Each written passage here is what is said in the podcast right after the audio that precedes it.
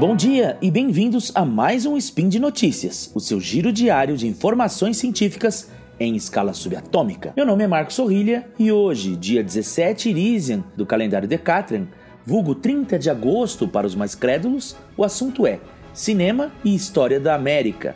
Falaremos sobre a relação entre história e cinema, faremos a indicação de um livro que trabalha a história do continente americano através dos filmes e comentaremos um de seus artigos sobre o famoso viajante espanhol Álvares Nunes Cabeça de Vaca. Mas antes de tudo isso, roda a vinheta. Speed Notícias.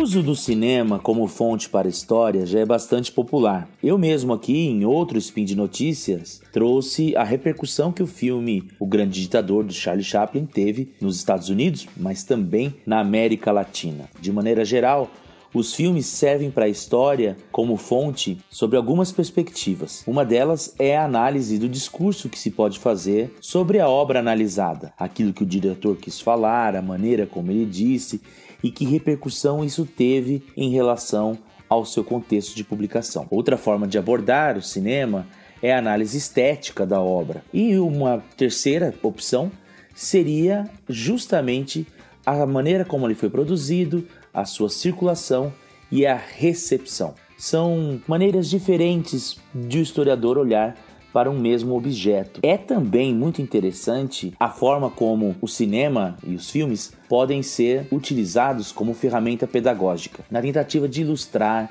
algum momento da história ou até mesmo fazer críticas a respeito de como a visão do senso comum vê um determinado período e como ele foi segundo os documentos históricos. Sobre isso, é muito importante a gente entender essa visão que se possui sobre os documentos históricos, né?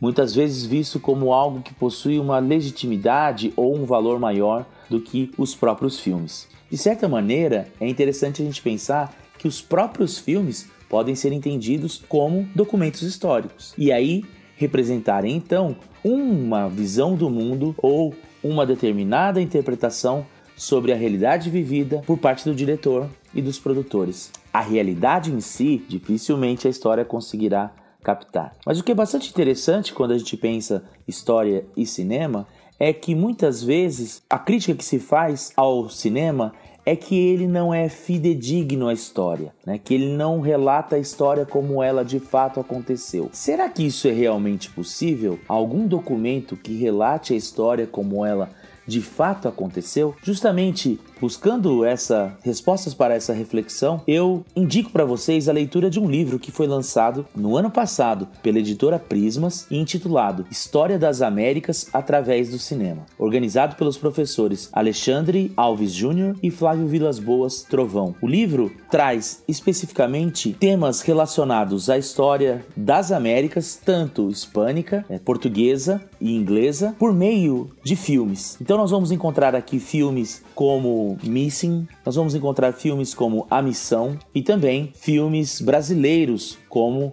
A Idade da Terra, de Glauber Rocha. É um livro bastante interessante e que traz a perspectiva de historiadores sobre como tais obras cinematográficas podem nos ajudar a compreender a produção da história das Américas em discussão com a historiografia do continente. Vale muito a pena, lançado pela editora Prismas no ano passado.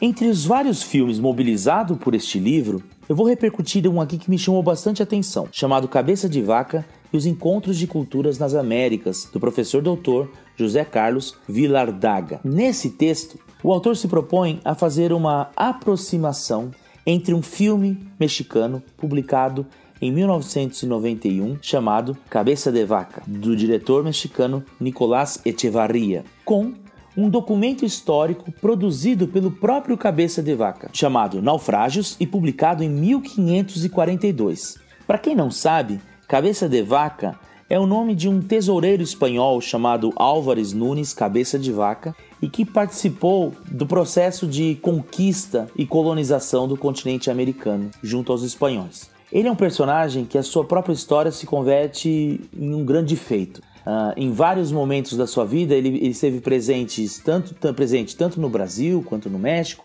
quanto nos Estados Unidos. Esse relato, escrito por ele em 1542, sob o título de Naufrágios, conta sua jornada no continente americano, mais especificamente a partir da Flórida até onde hoje é uh, o México, por oito anos, junto com outros três companheiros sobreviventes de um naufrágio. Isso mesmo, o Cabeça de Vaca ficou durante oito anos perdido nas Américas, fazendo uma grande caminhada, uma grande jornada por toda a parte sul do território, onde hoje é os Estados Unidos, começando pela Flórida e desembocando no México, onde ele acabaria se encontrando novamente com exploradores espanhóis e aí retornaria ao convívio dos europeus, quando escreveria, inclusive, suas memórias sobre o período mencionado. Durante esse tempo todo, ele foi preso, escravizado, teve retirada a sua própria identidade, seus símbolos de fé e acabou, de uma forma bastante peculiar, se misturando aos indígenas e se convertendo em uma espécie de xamã. O mais legal do texto do professor José Carlos Vilardaga é que ele vai nos apresentar essa jornada do cabeça de vaca analisando essas duas fontes históricas, tanto o filme de 91 quanto o relato de 1542. E nesse ponto é bastante interessante, pois o professor não vai cair naquela tentação que eu comentei anteriormente de fazer uma leitura do filme histórico como sendo mais impreciso ou falso quando comparado ao documento original. Como ele mesmo menciona, abro aspas, o filme é mais um dos discursos possíveis sobre a história e partícipe legítimo dos embates pela memória. Assim, é como se ele jogasse para nós a seguinte indagação: será que o texto do Cabeça de Vaca representa em si uma verdade dos fatos? Ou ali o próprio narrador não está apresentando a sua visão da história sob sua perspectiva? A partir dessa observação feita por ele, um novo universo se abre para a comparação das duas fontes, uma vez que nenhuma delas é a, entre aspas, verdadeira. E isso é muito interessante. Assim como é interessante como o professor observa os pontos em comum que foram tratados tanto pela fonte, escrita pelo Cabeça de Vaca em 1542, como pelo filme de 1991. Entre esses assuntos estão, por exemplo, a questão do xamanismo, um discurso em torno da verdade, a relação do cabeça de vaca com o outro, no caso o indígena, e, mais especificamente sobre o filme, o seu contexto de produção e lançamento. Isso porque o filme, tendo sido lançado no ano de 91, estava inserido no momento de comemoração dos 500 anos de descoberta das Américas. E por conta disso, a abordagem que o diretor Nicolás Echevarria faz do personagem principal é bastante peculiar. Por quê? Porque o Cabeça de Vaca foi um conquistador espanhol, mas que, diferente de outros, à sua maneira, aprendeu um caminho para se misturar com os nativos, aprender a sua cultura e entendê-los enquanto iguais. Evidentemente que isso já faz parte de uma leitura contemporânea sobre dado evento histórico. E o texto do professor Vilar Daga é bastante feliz em apontar esse elemento. No momento de seu lançamento, a história do Cabeça de Vaca serviu como uma espécie de metáfora para a história da própria América, aliás, de uma das Américas possíveis.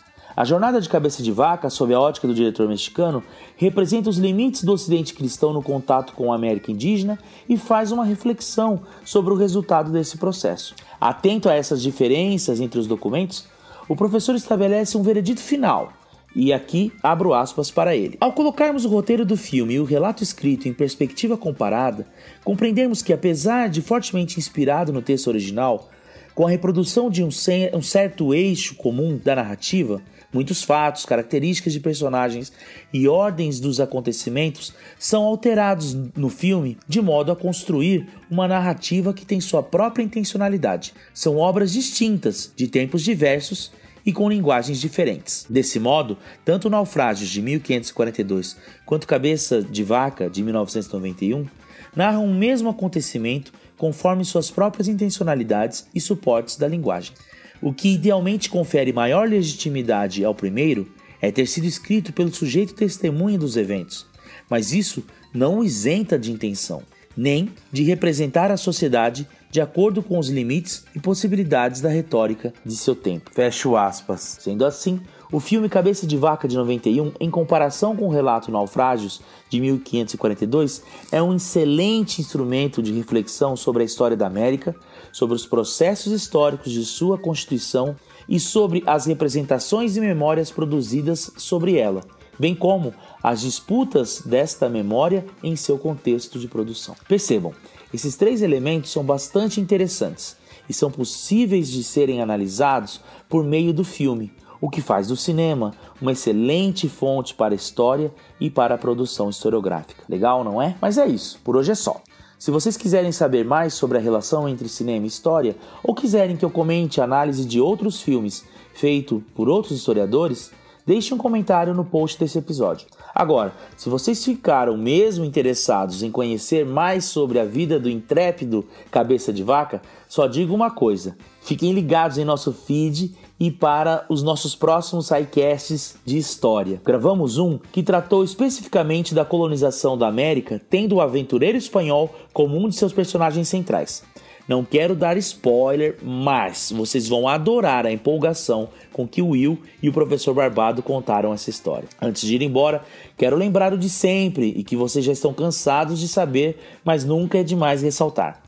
Esse podcast só é possível acontecer por conta de seu apoio no patronato do SciCast, tanto no Patreon quanto no Padrim. Um grande abraço, um ótimo final de semana e até amanhã com mais um Spin de Notícias.